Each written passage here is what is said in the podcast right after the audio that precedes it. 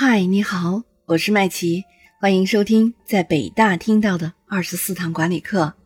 上一期和大家分享了第十一堂课批评的第二部分，管理者要学会自我批评。这一期来和大家分享第三部分，批评也要注意禁忌。在我们的日常工作当中啊，有赞扬就应该有批评。而批评呢，是管理工作中一种非常必要的强化手段，它与表扬是相辅相成的。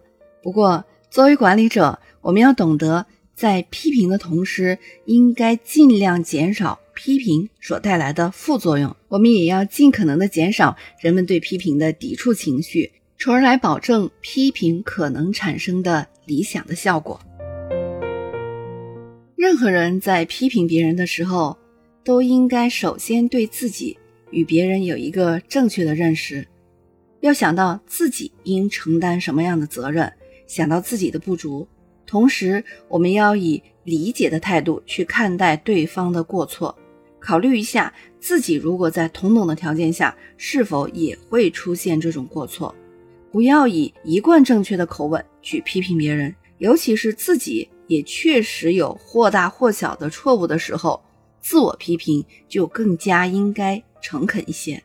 当我们用放大镜来看自己的错误，用相反的方法去对待别人的错误的时候，才能对于自己和别人的错误有一个比较公正的评价。其实啊，大多数人在听到批评的时候，总是不会像听到赞扬那样的舒服。这是因为啊，人在本能上对批评都有一种抵触心理。人们都比较喜欢为自己的行为辩解，尤其是一个人在工作中已经付出很大努力的时候，对批评就会变得更为敏感，也会更喜欢为自己辩解，以便使自己和他人都相信他是没有错误的。从心理学的角度来看，这也是认知不协调的一种表现。那么，要解决这种认知不协调呢？唯一的方法就是批评者。替对方进行辩解，或者创造条件让对方觉得无法辩解。在西方，有一些企业家主张使用三明治策略，也就是赞扬、批评、再赞扬。具体来说呢，就是在批评别人的时候，先找出对方的长处，赞美一番，然后再提出批评。而且呢，我们要力图使谈话在友好的气氛中结束，同时。再使用一些赞扬的词语。由于这种方式啊是两头赞扬，中间批评，很像三明治，所以就被称为三明治策略。其实这种方式啊比较符合人的心理适应能力。当批评的人在诚恳而客观的赞扬对方之后，再进行批评，人们就会因为赞扬的效应的作用而觉得批评不那么刺耳。下面呢，我们就要进入今天的正题了，来和大家分享一下管理者在批评下属的时候应该注意的六大禁忌。首先来说，第一大禁忌就是要禁忌捕风捉影、无中生有。批评本来是改正错误、教育人的，因此呢，它的前提必须是下级或者是员工确实有错误存在。没有错误，硬是要去批评他，就会给他留下蓄意整人的印象。管理者呢，应该心胸豁达，实事求是，最忌讳神经过敏、疑神疑鬼、听信流言、无中生有了。所以我们要特别注意。再来说第二个禁忌，那就是要禁忌趁人不备突然袭击，否定和批评下属。严重的批评要事先呢，先打个招呼，让员工有所准备，要有足够的心理准备。普通的批评也要给下属以充分的回旋余地，做好心理调整，以避免引起大的情绪上的波澜。我们应该都知道，当一个人做错事的时候，他的内心里面本来已经是有所反省、恐慌和不知所措的。这个时候。如果像打击罪犯一样去对待他，他会因此而羞愧不安，甚至是一蹶不振，不会再肯定自我，或者他会沿着错误的道路滑下去，自暴自弃，甚至是破罐子破摔。批评下属的第三个禁忌就是要禁忌姑息迁就、抛弃原则。批评下属的时候，当然需要给他一些安慰和鼓励，不能全盘否定，一棒子打死。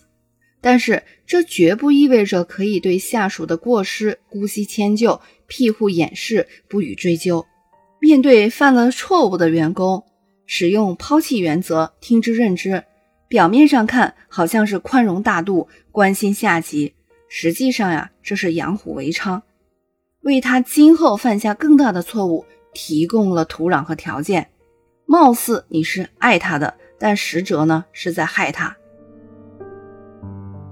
再来说第四个禁忌，就是禁忌不分场合随便发威。我们所说的场合，就是批评员工的时间和地点，它是否定和批评下属的必要条件，也是领导者语言发挥的限制。讲求语言艺术的批评者。总是在什么场合说什么话，看什么情况行什么令，灵活机动，随机应变，从而就会创造出一个否定和批评下属的一个良好时机。鲁莽的批评往往不分场合，不看火候，随便行使手中的权力，大耍威风，结果就会使问题变得更加复杂和严峻。通常的批评应该在小范围里进行。这样呢，就会创造出亲近融洽的语言环境。实在觉得有必要在公众场合去批评员工的时候，我们的措辞一定要谨慎，不宜大肆兴师问罪。批评下属的第五大禁忌就是禁忌吹毛求疵、过于挑剔。作为领导者，上司对下属的领导是一种指导和监督作用。而不是下属的管家婆，不能够事事都批评下属。可是有一部分领导者啊，就喜欢找下属的不是，好像不经常挑一些下属的毛病出来，就不足以证明自己的高明。而对于如何防止出现问题，却提不出建设性的意见；对于小事呢，却过分的挑剔，大事反倒抓不住重点。对于这样的领导者，下属对他是非常有看法的，也是很难服众的。最后，我们再来说批评员工的第六个禁忌，就是要禁忌口舌不严、随处传扬。批评和否定下属，既然不能不分场合，就更不应该把批评的事儿啊随便的传扬出去。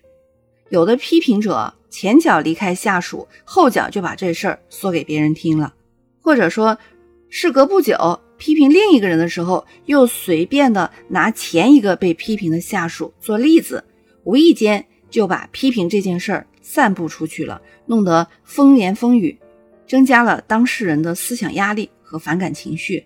每个人啊都有保护自尊的心理倾向，作为领导者，我们批评了下属。需要懂得去爱护下属，尽量把他的心理震荡控制在最低限度，绝不能在无意当中再增加新的干扰因素，影响下属接受你的批评，改正他的错误。事实上啊，口舌不严是领导者不负责任、缺乏组织纪律性的一种恶劣的作风，也是要受到批评的。